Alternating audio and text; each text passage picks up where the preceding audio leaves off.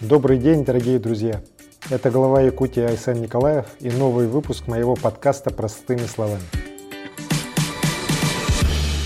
Вот уже несколько месяцев мы вместе со всей страной переживаем эпидемию коронавируса и связанный с ней кризис. Именно в такое тяжелое время люди ищут и находят опору в уверенности сильного лидера. Сегодня все ресурсы государства брошены на спасение жизни людей – на защиту семей с детьми, на поддержку предпринимателей и людей, оставшихся без работы. В своем недавнем обращении наш президент Владимир Владимирович Путин заявил о новых беспрецедентных мерах государственной поддержки. Все выплаты медикам, которые борются с ковидом, продлят на июль и август, освободят от налогов и учтут при расчете отпускных. Доплаты для сотрудников социальных учреждений тоже продлят до 15 сентября. Каждый ребенок в стране до 16 лет в июле еще раз получит по 10 тысяч рублей. Все антикризисные меры поддержки безработных также будут действовать в июле и в августе. Президент предложил увеличить налог на доходы физических лиц с 13 до 15% процентов для тех, кто зарабатывает свыше 5 миллионов рублей в год. Эти деньги будут потрачены на лечение детей с тяжелыми редкими заболеваниями. В целом на здравоохранение в регионах государство направит 500 миллиардов рублей.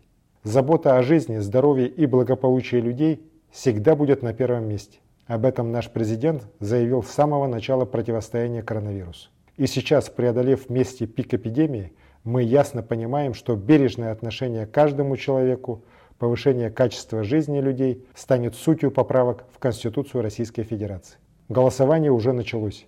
В основной закон страны предложено внести много новых положений, защищающих права простого человека права всех, кто честно работает, права старшего поколения, наших детей и семей. Обновление Конституции нацелено также на защиту исторической памяти, укрепление суверенитета страны, развитие самобытной культуры и языков всех народов России, сохранение нашей уникальной природы. Казалось бы, кто, будучи в здравом уме, может выступать против таких изменений? Но противники у поправок есть. Их основной аргумент в том, что предлагая голосовать сразу за весь пакет поправок, а не по отдельности за каждую, народу якобы не оставляет выбора. Но ведь точно так же 27 лет назад россияне принимали и саму Конституцию, голосуя за весь закон, а не за каждую его статью отдельно. Теперь про так называемое обнуление.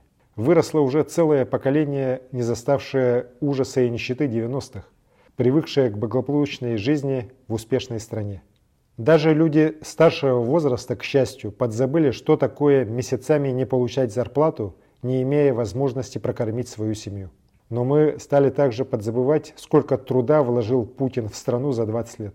Стали забывать, что за выходом России из глубочайшего кризиса стоит сильная воля сильного лидера, нашего президента, его упорная ежедневная работа. Я убежден, что у Владимира Владимировича Путина должна быть возможность при желании участвовать в выборах президента страны. К слову, сегодня закон позволяет вносить изменения в Конституцию через федеральное собрание без всенародного голосования. Но наш президент решил, что люди должны выразить свое мнение. В своем обращении он еще раз подчеркнул, что поправки Конституции вступят в силу только в том случае, если их поддержит большинство граждан России.